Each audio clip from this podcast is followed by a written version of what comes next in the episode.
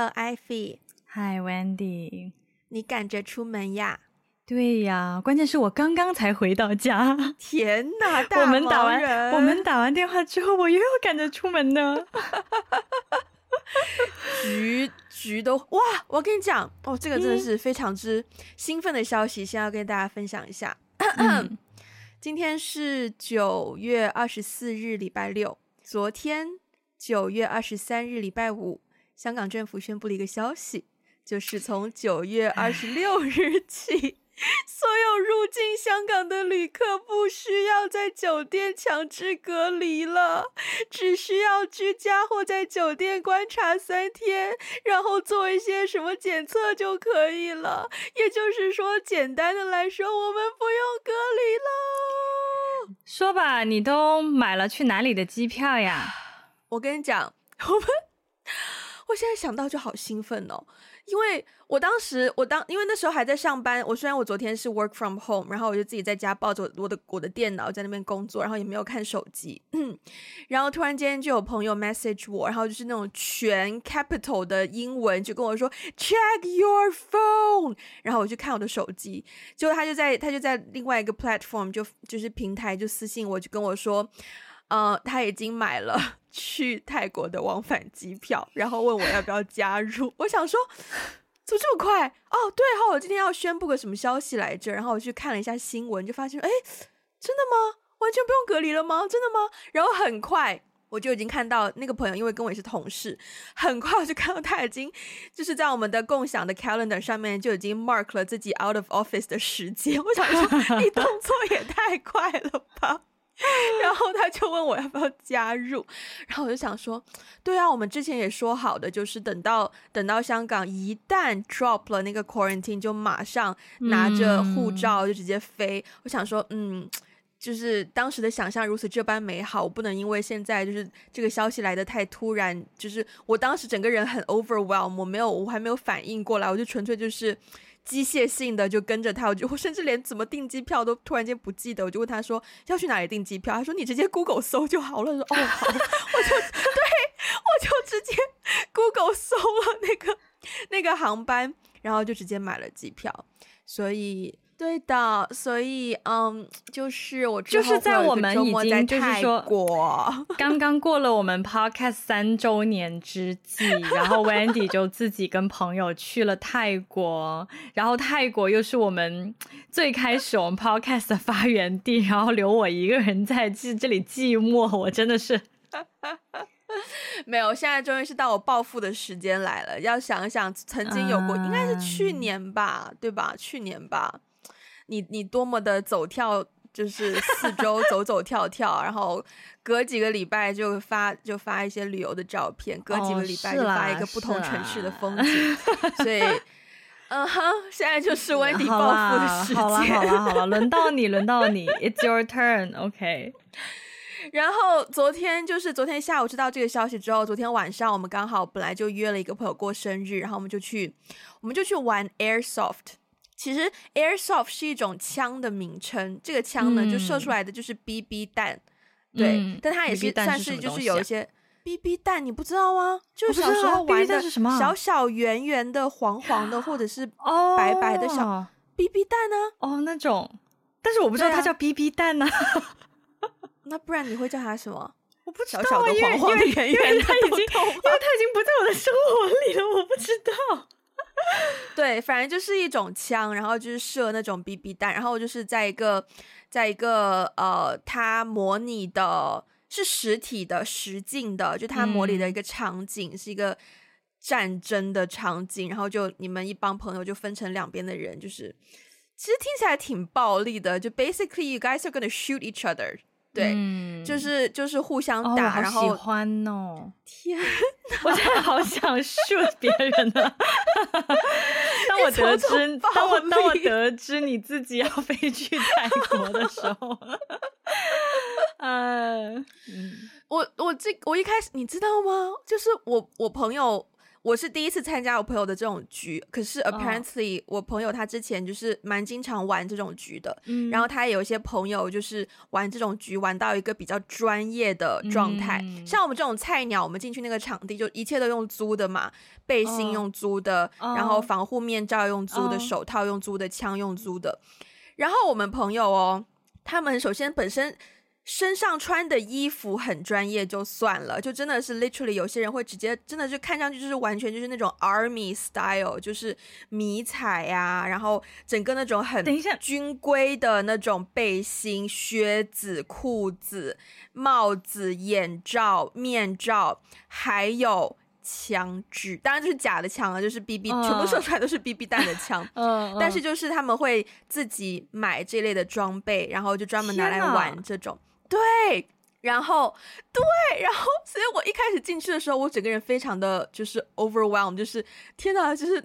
如此这般认真的吗？就完全模拟一个战场的状况，就是我自己还蛮紧张。然后第一轮我进去之后，第一轮我拿的是那种租的枪嘛。然后我进去之后，一开始就是躲在后面，一直都不敢出去。然后就躲躲躲躲到之后，我当时心里反应也是非常激烈，就是首先很害怕自己被，因为大家你去之前，因为你是新手，你是菜鸟，然后有前辈就会有经验的人就会提醒你说，呃，就是就是呃被打到会痛啊，可能会痛啊，然后然后你被打到要马上叫出来啊。然后你就算叫出来，你说 hit，也就是那个规则，就是你被打到，你要马上举手说 hit，就是告诉周围的人你已经被打到了，不用再打你了这样子。然后你就要退出场地。嗯、然后他们就会说，嗯、呃，就是你被打到了，可能也会有人不小心就是继续打到你什么的，你要你要你你你要有心理准备什么的。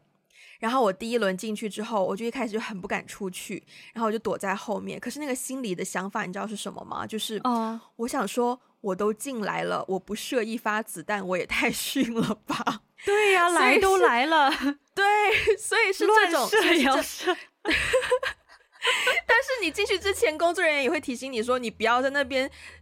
四周这样甩射也不要，对.就是你也不要，就是对，也也其实也，你你你玩的不好也会危险，他就会提醒你。嗯然后我到最后，我真的觉得，对啊，我都来了，就是怎么样也要射几发子弹。然后，而且刚好我的队友，哇，真的是，我觉得有经验的队友真的非常不一样。他们倒数三二一之后，就是有经验的人就马上扛着枪，就真的是就就就就就就出去了，已经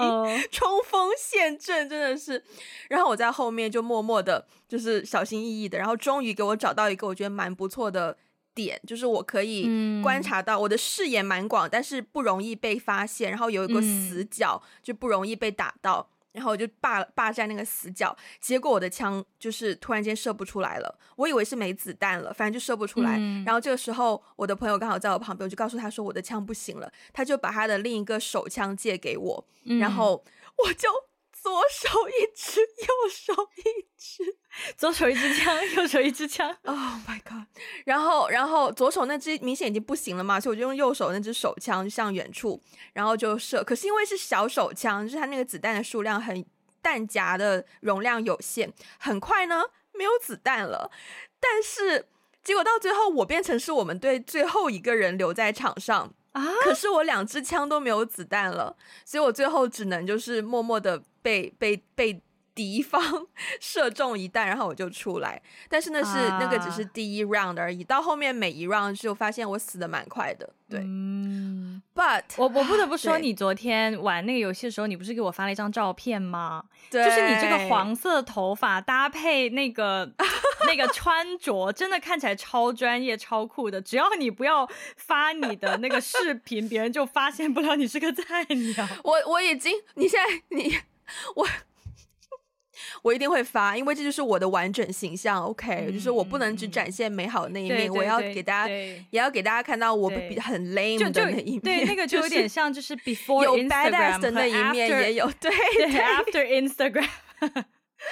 对。然后呢，因为我们因为是朋友生日嘛，然后就有拍合照，然后拍完合照就有 tag 了一堆人这样子。然后我今天早上起来就看，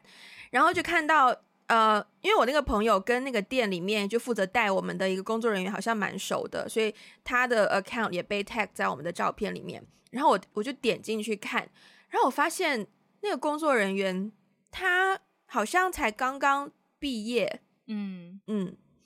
，which means 他他应该是，哎，他是刚他我不太清楚他是刚中学毕业还是大学毕业，应该大学毕业，嗯，刚中学毕业，但是太小了。嗯、好的，但是但是就是他在那个场地的熟悉度，代表说他不可能刚刚开始在那里上班，嗯、所以我就觉得说他应该大学期间就已经在那个地方兼职，然后我就觉得哇。好符合我们今天要聊的话题哦，这个转折好生硬哦。我为了我为了让你不是我前面铺垫已经铺了十分钟，嗯、也是时候要转进来正题了。嗯、是是，是，是，对，嗯、呃，听说你兼职经验不是很多，我兼职经验少到就是我我都不敢相信，你知道吗？在在我们的这个这个这个提纲里面，我真的只有一句话。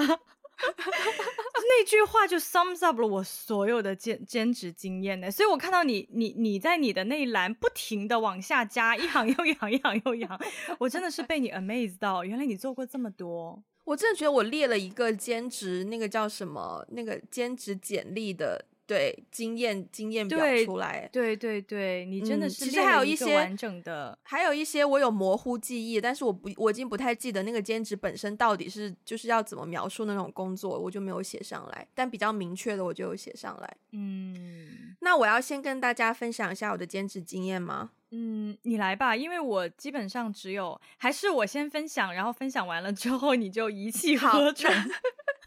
那你先分享吧。我先分享，就是我我觉得也要看就是怎么定义兼职，因为那天你说兼职的时候呢，我会在想，哎，那我以前大学的时候或者是研究生的时候，我做实习算不算兼职？有一些实习也是有工资的，但、嗯、大部分没有啦，但有一些实习是有工资的。然后那些呃有工资的实习也是我在课余时间去做的事情。所以从形式上讲，嗯、它好像也算是一种兼职。但是呢，嗯、就是我看完你的这个，我看完你的这个兼职 list 之后，我觉得那个应该就是实习，不算兼职。因为对我来说，嗯、可能实习的那个定义是，我觉得它对我的职业发展有帮助，我很想要获得这个工作经验。嗯、那兼职的话，可能更多比较零散一点，或者就是纯粹为了钱。嗯、那我纯粹为了钱做过的事情呢，基本上这些年就是教中文。对.我没有想到，我没有想到我们这个 podcast 的定位就是竟然还吻合了我们 podcast 的一部分定位，就是中文老师。我还真的是从大学，应该从大一开始吧，当时就是。嗯呃，因为中国留学生会有一个 community 嘛，然后大家有的时候会分享一些兼职的机会，嗯，然后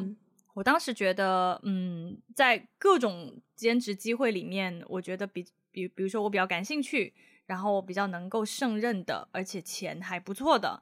就是中文老师。所以可能从大学时期断断续续一直到研究生毕业，都有做过一些中文老师这样子。但是其实教过的学生 我已经很模糊，我已经不太记得了。大概有几个？我想想，然后每个教了多长时间？嗯，大学的时候是这样。大学时期呢，我教的学生比较比较散，然后也比较短，而且大学时期没有那种长期一对一的关系。因为我们学校本来就有一个那种 language center 什么的，你也可以在 language center 里面打工啊，组织一些什么中文活动啊、中文角啊、什么 language hour 啊之类的。对，那个也是有一些钱的。所以大学时期没有那种稳定的一对一的师生关系，就是学生来，然后组织活动，嗯、然后每周可能每周你会见到不一样的人，嗯嗯嗯。然后我也教过两个成人，大学的时候，就是那两个人年纪就比我大蛮多的，他们因为工作需要，所以就是想要学学中文这样子。然后研究生的、嗯、呃中文也是这样子的，就也是相当于是学校的一个 language program。但是它不是算算在学分哦，它不算学分的，对，但它确实是学校 offer 的一个语言项目，嗯、所以相当于就是说，比如说一个学期，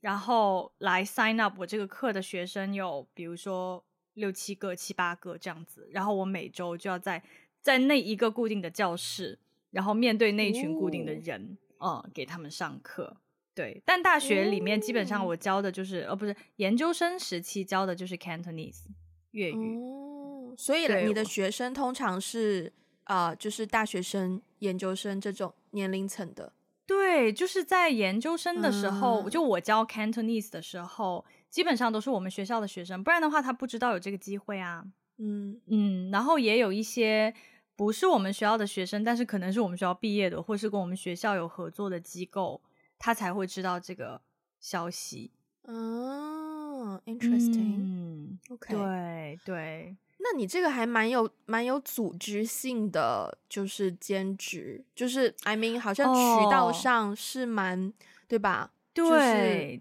对，哎、嗯，不过去年正规的感觉，嗯，很正规。对，不正规的事情我干的不是。不过去年，不过去年我不是辞职之后，我其实有做过一段时间的这种呃中文老师，然后这个当时也是教粤语，然后我的学生就是一个嗯、呃、新西兰的女生，她跟我年纪应该差不多，嗯，但是我们就是这种很长期的一对一的关系，我们有嗯，她学了有几个月了耶，对，她应该是她应该是最长的一个。跟我这种一对一的关系，然后也是没有任何组织，嗯、没有任何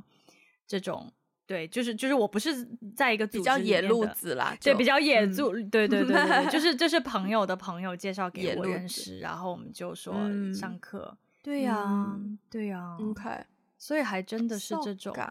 对，剩下的一些呢，我有隐约记得，就是偶尔有那种一天的兼职，嗯，就比如说。有一些，嗯、呃，那个时候就是国内有一些学生啊，然后要去大学校，要去我的大学校园里面参观呐、啊，然后他需要一个讲中文的，嗯、呃，然后在当地的学生比较了解那个地方，比较了解 campus，了解校园，然后去带，相当于是一个 one day tour，去、嗯、带大家参观什么的。嗯、对，我其实做过很多这种的，但是都是一天，嗯、所以我。记忆比较模糊。算呐、啊，这个当然算呐、啊，这蛮 typically，这个蛮 typical 兼职的也对啊，哦，对啊，对，但是这个只有一天，然后它也不是一个长期稳定，就是它也不是说固定会有这样的一件事情的存在，所以他才哦，所以你只做了一次吗？就是很多我都只做了一次，就是比如说本科做过，本科四年做过什么什么两三次，然后研究生做过一次这种。就是 total 三四次都是这种带人在日本餐馆，哎，那就是那就已经算有一个 regularity 在那边了，啊，是吗？这个这个这个，我觉得你对兼职有一些误解，哦，这个可能是切贝口的 兼职，yeah，OK OK，yeah，yeah，那那这样说的话，其实这种这种我做的还蛮多的，嗯，还有那种什么突然之间被拉到一个会上做翻译啊这种。哦，这也很兼职啊，这非常兼职啊。那这样就也这那这些也是有的，但这些都是，但是这些这些都是你先主 动去找的，还是别人有需求之后找到你，你才发现有这个机会的？好像这些都是在一个我可以接触到的渠道看到，比如说在什么留学生有一个群，然后在那个还有以前不是有 BBS 这种东西吗？啊，对对对，对，就是就是会对，就是他会发在一些学生看得到的，或是就是我们学校的论坛上面，然后我看到之后，我就会主动去联系。嗯，所以你其实联系的时候，你想要联系的那个点，是因为你想要这个钱，还是你想要这个经验？好问题，我觉得可能经验大于钱呢。哦。哦、呃，因为呢我也因为我当时在刷，比如说 BBS 那些机会，或是其他兼职机会的时候，我也会刷到一些钱还不错，嗯、呃，但是他的工作内容就，嗯、我我我觉得如果我不是很喜欢的话，我可能就不会不会去哎。OK，对对，嗯，因为好，我我我分享我的好了，嗯嗯，首先首先一个点，我跟你一样，就是。嗯、呃，我在找兼职的时候，如果那个工作内容我不喜欢，但是钱比较好，我也不会去。对，嗯，但是我还是很明确的知道，我找这份兼职我是为了钱去的，我不是为了经验去的。嗯，对，所以，嗯、呃，我的我的很多兼职，其实当时像我们学校里面，我大我开始兼职也是大学之后，大学本科，然后其实学校里面至少我身边的一些朋友兼职的氛围还蛮多的。然后当时很经常做的兼职，就是因为深圳有一个会展中心，然后他每一年呢就会不算是蛮定时的，就会举办一些什么所谓高交会啊、春交会啊、秋交会啊、车展啊，各式各样的这种展览活动。然后每每有这种展展览活动的时候呢，不同的参展商啊，或者是展览的主办人就会去寻求一些大学生资源来进来做兼职。嗯，然后就是在这这些展展会期间，我做过的有包括在房地产交易会里面帮商家派传单，然后那个商家是他其实自己没有展位在里面，很多这种就是自己不愿意花钱要一个展位，哦、可是又希望借着这个人流去宣传，就会请一些兼职的大学生来派传单，然后包括可能是。呃，展会的主办方他需要一些不同的，比如说咨询处的人员呐、这种这种服务服务岗位，然后然后因为专业性也不需要很强嘛，他就也会请一些大学生，然后我也做过这一种的。然后，嗯、我其实看这，我其实看这个经验，我都不敢相信我做过这件事情。就是真的，你的经历里面有很多我都很想深挖的，比如这个车展礼仪小姐，能不能展开讲讲？我觉得我已经不太记得这个当时是怎么会我会去 apply 到这一项，但是应该就是因为首先它也是就是展览类的嘛，嗯、然后然后我其实并没有很确定礼仪小姐要做什么，嗯，嗯，因为我知道车展，然后就是就大家对于车模可能会比较比较比较有那个概念，知道要干嘛，嗯、对，嗯、但是礼仪小姐呢，basically 就是在一个摊位，我当时我还记得我当时那个品牌。我当时做的是福特的 礼仪小姐，对，OK，然后就是他会有需要，比如说上台颁奖品的时候，因为他会有跟底下的观众有些互动嘛，然后一些颁奖环节，然后就是要有一个礼仪小姐把奖品端上去这样子，或者是派传单的位置不能只是普通的工作人员站着派传单，一定要是礼仪小姐在那边派传单这种的，所以其实工作性质是蛮轻松的。也也不算蛮轻松，反正就是不需要太多动脑力的活动啦，嗯，然后他也会派给你制服，嗯、然后你你要自备黑色的高跟鞋，然后头发要绑起来，然后要带一点妆这样子，然后好像也会轮班，就也不可能让你八个小时一直都站在那里。然后展会通常展会都会是两到三天，甚至三到五天，诶，其实通常是周末啦，对，周末两天这样，嗯、或者是如果如果遇到。像秋秋，我现在觉得自己讲出来觉得好专业。秋交会、春交会应该是五一长假跟十一长假的时候举办的，所以那个时间就会比较长。对，但是这些工作都是按日薪计算，然后钱非常的少。像展会的问询处那个工作，我觉得我记得应该是没有错的。我现在看到这个价码，我自己也觉得，天哪！天少无知的我，为了这一点钱就去了吗？就是我刚刚也想说，如果是为了钱，应该。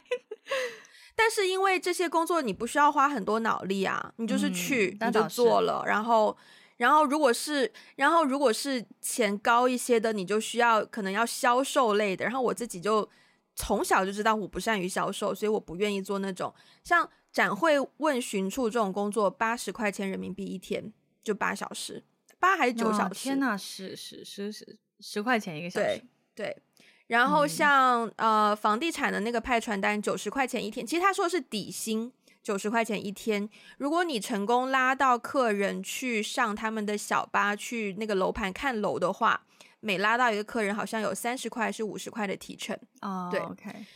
然后礼仪小姐呢，就是一百五十块钱一天。然后，但是跟我们同一批应征的有一些，我有个朋友，他好像就是面貌比较姣好，就更加姣好一些。然后呢，他就他就去他就去呃好旁边一个品牌做做做，算是算算是模特吧，嗯，oh. 然后他他好像有三百还是五百块钱一天这样子。哦，oh, 我清楚的记得车展礼仪小姐那个应征，你要先发一张全身照过去.然后他会先按照片，对哦，我现在想起来记忆都回来了。你要先发一张照片给他，他先按照片第一轮的选人，然后选了第一轮之后呢，又要又要把选到这些人带去，我忘了我当时去他们公司还是一个什么地方，反正就是全部女生都去到那边，然后他在。我觉得说起来这个行业挺不健康的，就挺不政治正确的。嗯、uh, uh.，他在按照女生们的气质分类。Okay. 分类呢，就是要应对品牌的形象，因为当时我们除了福特之外，uh, 有另外一个更加亲民、价格一些的品牌，嗯，所以他就会把，你就很明显看到他挑选的时候，就是气质更好的会放到福特这一边。我不是在夸自己啊，气质没有这么好，就会去到另一个品牌。嗯，然后，然后在这当中。如果你身材又比较好的话，就会把你分配，就是让你去当车模这样子。当然也有身高要求什么什么的。Oh, OK，对，就是完全这样子去去分类，然后最后我就分到福特这样子。然后他就当天就有、嗯、呃发制服给你，就要你去工作那天要带要带着制服去上班。嗯嗯，哇，好现实哦，真的好像分猪肉一样，真的，哇，我都不敢，我真的都差一点忘了我有过这样的经验。对呀、啊。嗯，但也很有趣，就是因为都是女生，然后两三天工作下来，你也会认识到一些朋友，嗯，嗯，然后然后也挺有趣的，就是跟女生们对，嗯，对，所以这些就是大学的，就是呃门槛算是门槛比较低啦，像特别是展会这种、嗯、门槛比较低、嗯，然后比较好找到，就是虽然钱没有很多，可是就是很容易找到的兼职。嗯，然后呢？对，然后我看到有一个，我没有按这个顺序啊，我没有按这个顺序哦，oh, okay, okay. 你不要又破我的梗哦。好，我没有按这个顺序，因为有一个我就是也是很好奇，就是很想要快一点听一些 details。先别，OK，先别，好好好。然后在大三的时候，我也是通过朋友介绍，然后我就去做家教了。然后，呃，我我因为。朋友其实是我爸的朋友介绍的，所以我去教的小朋友就是他们的朋友的小朋友。嗯、然后一个是一个小学一年级的学生，然后我就要教，等于就是课后辅导功课这样子。嗯、所以他的中文啊、英文啊、数数学啊，全我全部都要辅导。嗯。然后另外有一个家庭是小有两有两个有两个小孩，一个是应该二年级，另一个是五年级。然后这两个我就只教只教中文。然后小学一年级那个呢就很可爱，就是。我记得很清楚，就是我每天晚上，嗯，我应该每周去两天还是三天，对。然后我去他家，然后因为他才一年级，就是很小一个小男生，他们家有一只狗，然后我们有的时候就会抱着狗一起上课，就是帮他辅导作业，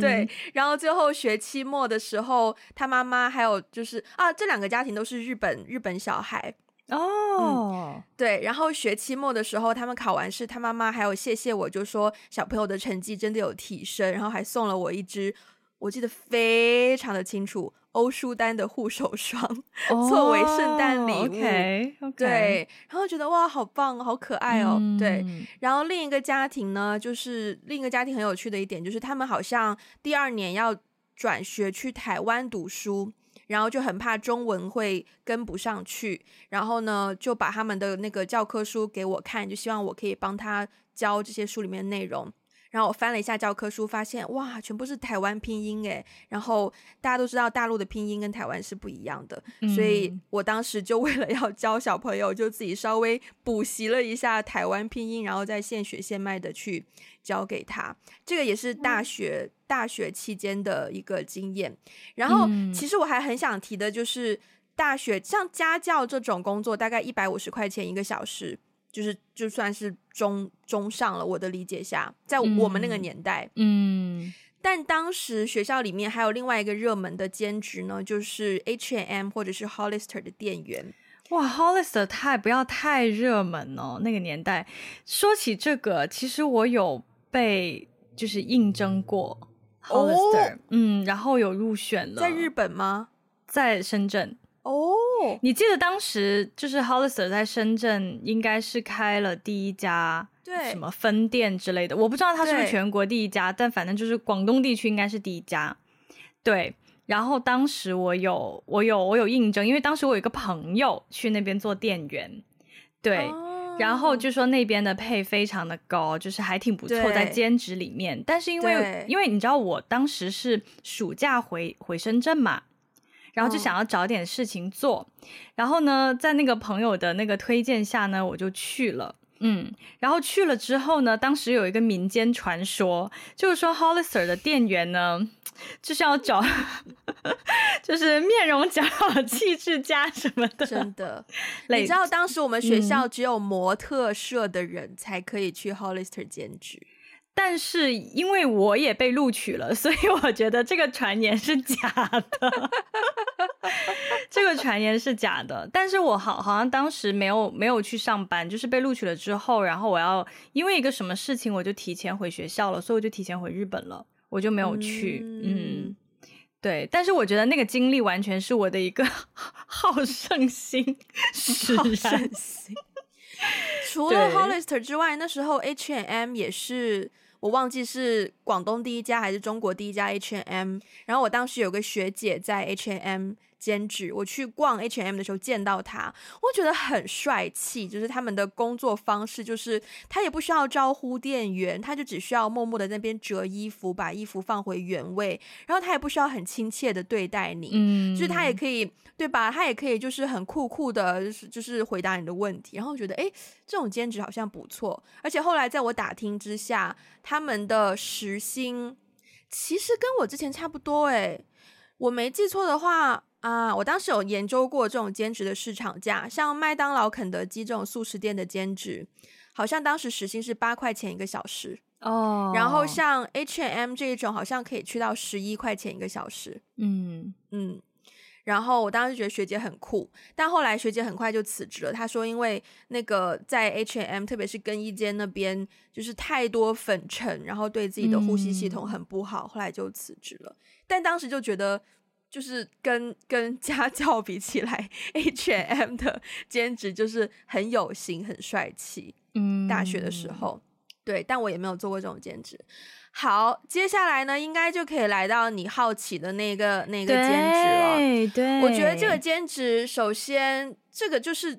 完全就是一个一次性的。然后在做这份兼职之前，我当时大学刚毕业，然后我应该有讲过，我毕业的时候。嗯、呃，就是卡在毕业典礼那个点，我有去做过一个剧场的工作，三个礼拜，那个就比较算偏工作，我就不觉得是兼职，因为那三个礼拜之间，你就是全职在做那份工作，剧场的等于是导演助理兼翻译这样子。嗯，然后后来 somehow 也不知道人脉还是怎么样，就就有人找到了我的电话，然后就跟我说，嗯，有一个服装深圳本地服装品牌拍摄，然后拍摄请了一个外籍的模特。然后呢，就需要我去哇！讲到这个，我有另一个跟他很相似的经验。我先讲这个好了，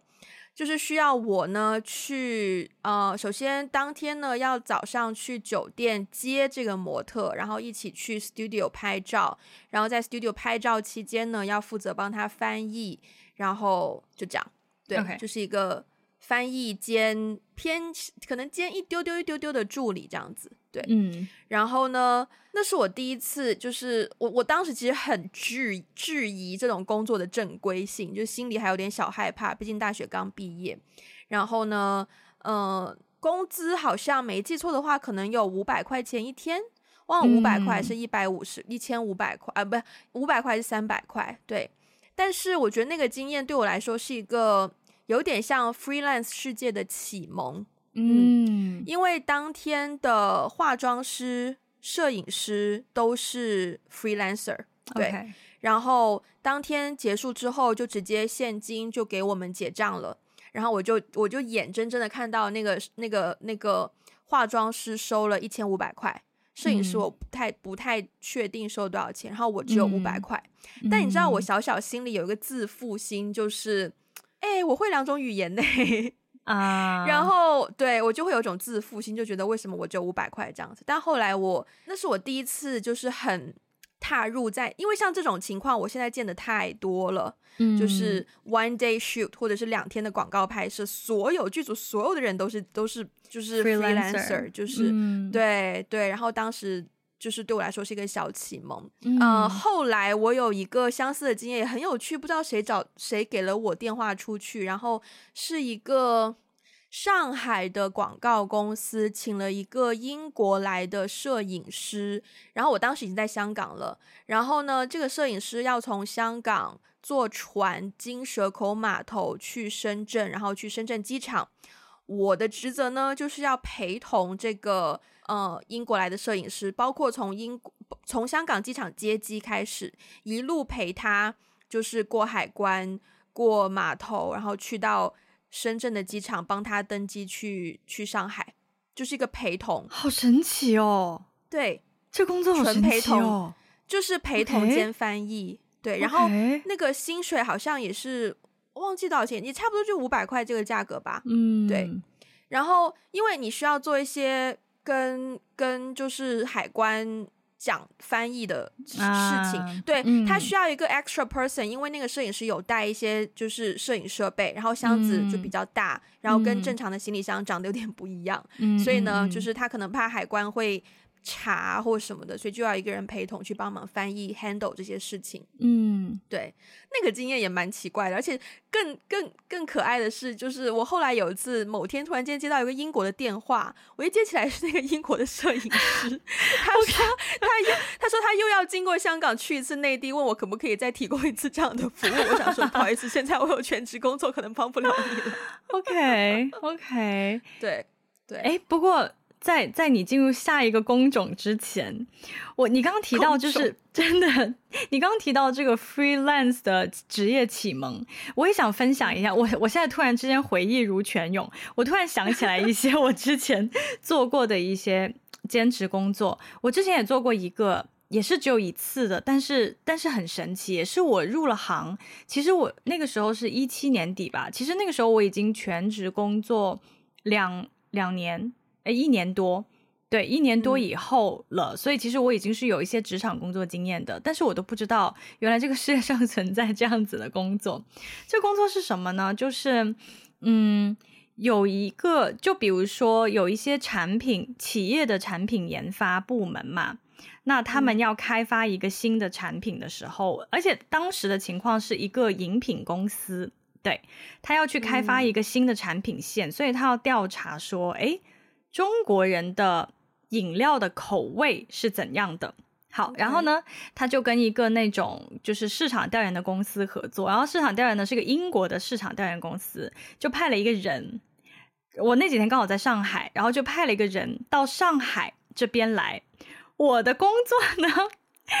我的工作呢，就是要带他有一天的时间，两天其实这两天呢，嗯、我要带他吃遍、喝遍全上海最最火爆的饮饮饮品店。OK，是不是很神奇？然后，所以呢，因为他要不停的去试那个味觉，就是他要试不同饮品的味觉，然后他要了解说，哎，为什么？为什么？为什么？比如说，为什么珍珠奶茶很火？为什么是这个口味的珍珠奶茶很火？嗯、对，所以我就带他。嗯、我跟你说，那两天就是我人生当中最撑的两天，全是水，我的肚子里。对，而且我还要编。就首先，因为是一方面是充当他的翻译，然后另外一方面是我我需要也是需要，就是因为那些火火爆的饮品店都是我来定的，就是我要决定说。就是那种，呃，传统的饮品要火爆，对对对，啊、比如说传统的饮品、嗯、啊，比如说老老上海啊，什么传统的人喜欢喝什么样的饮品，那个口味是什么？那现在年轻人特别火爆，嗯、那个时候喜茶刚刚开始，就刚刚开始火出广东，哦、所以排队就是要排两个小时。哇，对对，所以我们当时就是为了去喝一杯喜茶，就是在上海某一家什么旗舰店门口就。摆了两个小时，下着雨，对，所以我就要带他去，等于是两天时间喝遍，就是全 上海最火爆的饮品店，还蛮、嗯、还蛮有趣的这工作，是还蛮有趣的，对，所以基本上那个那个那个呃配。具体是多少我不记得，但是还蛮高的，其实还挺高的。嗯嗯，就是首先所有喝的东西不用钱，的他付钱。当然当然当然。对对对，然后就是说我的脑力，我的我付出的部分就是我要我要做翻译，然后我要带路，嗯、我要认路。嗯、对对对对对，所以就是那个那个体验就很神奇，就那两天我就疯狂的在想到底还有什么店没有喝没有喝到。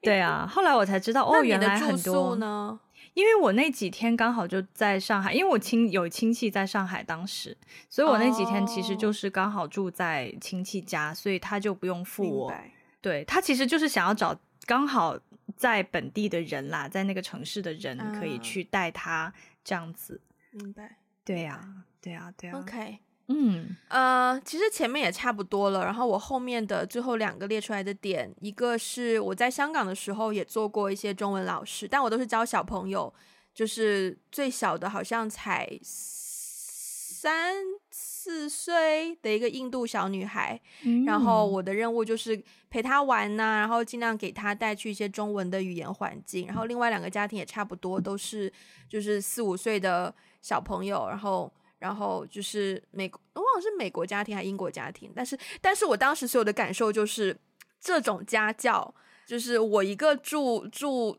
香港的朋友应该知道，就我一个住 walk up 住唐楼唐楼走楼梯这种旧楼的小孩，嗯、然后我去做家教的地方呢，要么就是那个半山区的呃 洋房。半山区，要么就是、嗯、呃清水湾的别墅，要么就是最最最不豪华那一个，就是在在何文田的一个就是住宅区里面，就是最不豪华。但是每次去做家教的时候，也是深刻的感受到这种贫富差异感，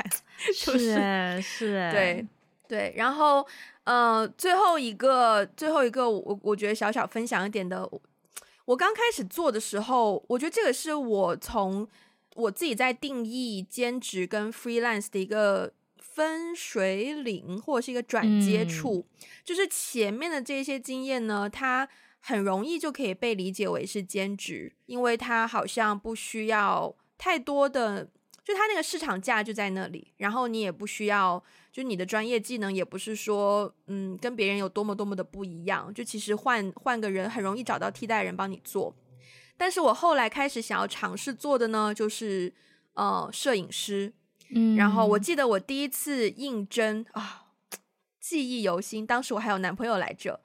第一次第一次应征，呃，当时大学里在也是在 BBS 看到一个学姐，她在找一个淘宝的摄影师，嗯，她当时自己开淘宝店卖卖服装，然后就想要找一个摄影师帮她拍照，然后我自己因为是就是。比较算是专业学院背景嘛，我就应征了，嗯、然后我就在学校里面找了一个地方，就帮他拍了几张，嗯、呃，自自己觉得还 OK 的照片，在当时自己看来还 OK 的照片就应征，但后来我没有应征到这个工作。可是那一个经验之后呢，我就发现说，首先这个需求是有的，嗯、然后我 maybe 可以试试看，因为我当时其实真的蛮频繁在拍照的，然后我就呃大学毕业之后有段时间就真的是。以一个自由摄影师的身份，公然在微博上找生意，然后还真的给我找到了几单生意，然后那个那个价格就跟我前面这些兼职的价格天壤地别。比如说前面最高的就是可能在香港做中文家庭老师，大概可以到三百块一个小时港币吗？可是我对，可是拍，嗯、可是自由摄影师当时我接的 case。就是一个 case，我最高可以去到一千六百块，就是从拍摄到最后修片，嗯、但其实 overall 整件事情也不会超过四个小时吧，差不多。嗯、对，所以我就发现说，自由职业跟兼职那个分界点很微妙，就是，嗯，因为我自由职业的时候，我做摄影师的时候，其实我有段时间也是有全职工作的，但我也会在周末的时候接单去拍照，那那个。就好像是呃偏兼职吗？但你也的确，你的名号是自由摄影师，就变成说，嗯、对，我就开始发觉到这两件事情好像只是一线之隔的感觉。其实，在你刚才解释之前，我都不知道怎么样去思考自由职业和兼职之间的关系啊，就是我不太能够区分他们，因为比如说现在别人问我说：“哦，艾菲，你是做什么的？”我就会说、嗯、啊，我是我是自由职业，但其实、嗯、现在我的工作类型拆开来看，可以可以说是我在做，比如说两三个不同的兼职拼在一起，从就是它它就塞满了我的全部的时间。对，那每一个兼职它是有一些收入的，嗯、所以我称把我现在的这种生活方式称为自由职业。对，所以我刚才在想，就是好像从时间和收入的角度讲，因为它都不是全职嘛，而且很多的这种兼职也好啊，就是一些项目也好，它都是按时薪或者是一天的成本。对，所以其实好像从时间和收入的角度讲，我现在的这个自由职业的形态也可以，也可以说成是几份不同的兼职拼在一起。嗯，嗯，对。但是你刚刚讲到那个时薪，就你你刚刚讲到那个价格报酬的那个区别，我觉得这个这个是一个很大的区别，确实是。嗯，对对，嗯，因为我现在我刚刚也讲到，我很多的兼职。我就是冲着钱，冲着钱去的嘛，啊、对。然后我会我自己会想的一些问题，就是说，因为跟你比起来，你一开始跟我讲的时候，你是说你有很多是其实是实习，然后刚好带薪这样子，嗯。然后我就会我就会想说，嗯，其实这种这种兼职。值得吗？就是为了赚多一份，因为我也不是，我知道有的人可能是真的是半工半读的状态，嗯、但我不是，我只是想要多一些零花钱，就可以多吃一顿大餐什么的，嗯、所以我在会想说，为了这种赚钱的兼职，值得吗？你觉得呢？嗯，好问题耶。我觉得，我觉得看，我觉得看优先级吧。就是其实我自己还蛮。蛮少那种，因为刚才也有讲到嘛，就是其实上上学的时候，BBS 有分享很多不同种类的兼职，嗯、其实它的报酬都差不多，对，然后甚至有一些报酬会稍稍微更高一点。但是如果那个报酬它虽然很高，可是他做的事情我就是完全不感兴趣，那我可能也会选择一个。可能时薪稍微低一点，但是是我很感兴趣，嗯、我可以从中获得乐趣的这样的一个、嗯、一个、嗯、一个兼职。对，所以我觉得生存，嗯、我觉得我觉得也要看你怎么理解生存，因为你刚刚讲到说，就是给自己一些零花钱吃一顿大 餐，吃大餐这个在我的理解里面应该所以我生存需求吧，所以我生存打了双引号啊。哦、oh，OK OK，对啊，但是但是你知道吗？就是我其实是想分享，就是我在日本的时候，因为我在日本上大学嘛，嗯、其实几乎所有的大学生都会去打工，那个打工真的就是纯赚钱，哦、嗯，就真的是纯。嗯呃，零花钱啊，生存啊，嗯、或是怎么样的，在 Seven Eleven 打工什么的，太普遍了。Seven Eleven 还有麦当劳，哦、呃，就是这种真的很普遍。哦、而且而且麦当劳还有 Night Shift，就是我们学校附近有一个麦当劳是通宵。然后如果呢你去打工，你上的是 Night Shift，那时薪就会比较高一些。夜班，嗯，对。对然后呢，我想说的是，一开始我会有点不理解，因为我发现我有些同学哦，打打好几份工，哇，我就觉得好拼哦。嗯啥不啥呀？就不用这么拼吧。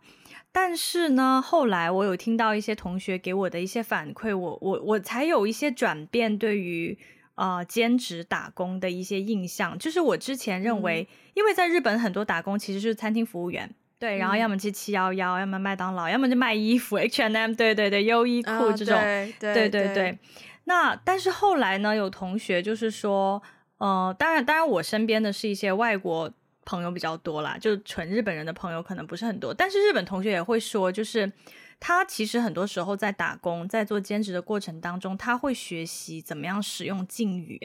然后他这个学习到如何使用敬语，其实对他未来找工作、毕业找工作、求职是有非常非常大的帮助，嗯、因为大家可能知道，可能知道，可能不知道，在日本的职场当中，就是首先一个人的社会化的体现，就是他有没有使用对敬语，嗯、对，对上级要说什么话，啊、对顾客要说什么话，对下级要说什么话，对评级要说什么话。如果你说错了的话，是很严重的一些，嗯、就是不会为人处事。那所以后来很多人就说。嗯他在找工作的时候，他都会说自己打过什么工，然后参加过什么社团。嗯、大企业非常看这个东西，因为他会觉得社会经验。对对对，如果你在一个地方，嗯、你在这个地方打工，那说明，哎，你干了时间长，说明你很有经验，你很懂得，就是跟不同的人要如何打交道，嗯、就是你很会在社会上面做人，所以这种企业非常喜欢。嗯所以我后来就转变了那个思维，就觉得一开始他们可能就是为了钱，但是后来就觉得哦，其实，在兼职当中真的也学到很多东西，其实对未来很有帮助的。嗯，我其实蛮有感受的，就是前面提到了不同的兼职，我也遇到过有学姐，就她可能大一的时候做过车展的礼仪，结果大三的时候她已经做带队，就是自己在学校里面抓，哦、然后就自己最后就可能这样子。你现在。想回去就发现说他可能很很有机会，大学毕业之后就自己开一个什么公关公司什么的，哦、然后就把这一类活动，对吧？就是、嗯、就是对我来说是可以学到很多江湖生存技巧。是、就是是，我觉得兼职真的蛮江湖的，因为你不知道你要遇到什么样的人。对，然后就就是，而且你过程当中接触到不同的人，就是对，要不然就是一个很江湖的、很江湖的感受。然后我觉得我想要帮你省一些时间，嗯、怕你晚上的活动迟到，我把最后两个 最后两个题目稍微揉在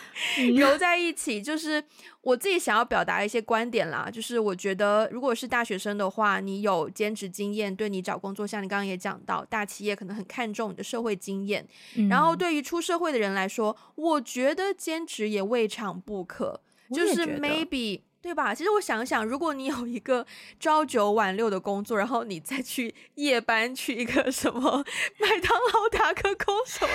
这种生活方式也是蛮有趣的。是是是，增加其实是可以帮你打我，当然我不是推崇啊，只是我现在想想觉得蛮有趣，就是可以帮你跳出你自己的舒适圈。不是我自己说有点。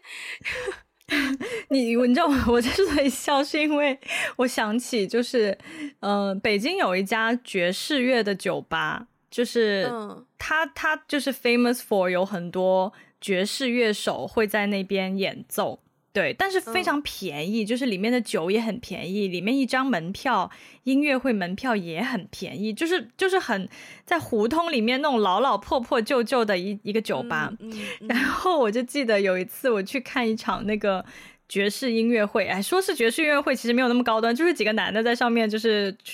对对对，嗯、演奏。然后当时我就看到有一个大哥，他匆匆忙忙的就进来，然后他就他好像是负责那个。大提琴的那个部分怎么样的？嗯、然后我跟我朋友同时，我们两个的眼光就被他吸引住了。然后我朋友就说了一句：“嗯、你看那个大哥像不像刚刚开完出租车，然后来演奏的？” 对，就是他完全就是一个出租车司机的气质，然后就上台演奏了大提琴，很棒哎！对呀、啊，我就觉得这种感觉很棒哎！我不是说开出租车很棒，我是说。对，就是你下班之后有另一另一个另一份工作，或者是另一个经验，可以让你突然间转换你的生活环境。我觉得我其实我其实不喜欢现在大家把这种斜杠青年这个、嗯、这个这个 label 抬得多么的高，就变成好像你、嗯、呃跟你本职做不一样的东西，你也要变成好像半专业一样的感觉。我觉得那种给人压力蛮大的，然后。但的确，现在的就是工作的这个叫什么职场形态，跟以前好像不一样了。以前好像大家都推崇，就是基本上你你要工作，明就是直接的翻译就是你要有个全职工作嘛，你兼职工作基本上不算工作嘛。嗯、但是现在大家对这种工作形态有不一样的看法，所以就变得更开放了一些。可是我又觉得你 maybe 可以就是。回归一下原来那种简单一点的思维方式，像我知道我爸年轻的时候，他本来他本身有全职的建筑师的工作，但是他其实私底下也会兼职，就是熬夜帮别的公司画图。那你也不能说他是兼职画图师什么，就非得要给他一个斜杠身份也没必要。所以我觉得，如果就是。不要强求自己说哦，如果我要做不同的东西，我一定要把它做得出色、做得好。你也可以纯粹是为了赚钱，纯粹是为了体验去做一个兼职啊。就你总会，嗯、你总会得到不一样的、不一样的收获。我觉得轻松一点，好像会更容易让你获得你意想不到的惊喜。对，对，对。我觉得做兼职可能最大的收获，真的就是像你刚刚说到的那种接触社会的面很广。对，因为你真的不知道，因为其实我们从小在学校里面也好，在不管是学校里面，后来上大学，包括我们有一份全职工作在职场里，其实我们接触面挺窄的。我们基本上只会了解到自己这个领域、嗯、自己公司、自己行业上下游的一些人。但是我觉得做兼职，它真的是比较好玩的一个部分，是你不知道你会遇到什么样的人。真的，嗯、对。对其实我觉得它不只是一个学生时期的事情。我觉得一辈子，嗯、人一辈子，其实如果有时间有机会，都可以去打打工，尝试做做兼职。对对对，对对，比如说换工作期间呢，这个很好的兼职机会，又可以帮你有一些经济收入，然后你又可以感受一下不同的不同的。Anyways，希望这一期节目呢，可以给就正在听的你带来一些生活方面的灵感。那我们的艾菲要急着出门了，所以我的语速比较快。如果大家喜欢我们的节目呢，欢迎，哎。哎啊啊！如果大家喜欢我们的节目呢，欢迎去 Apple Podcast 给我们个五星的评分。现在 Spotify 也可以评分喽。然后也欢迎在各个 social media，包括 Facebook、Instagram 还有微博，呃，找到我们，关注我们。然后如果想要加入我们听众群的话呢，可以联络我们的接线员，他的微信 ID 是 One Call Away Podcast。如果需要我们的中文 transcript，或者是想要给我们一些实质性的支持，可以去 Patreon 还有爱发电。那我们今天就到这边啦，下次再见，拜拜。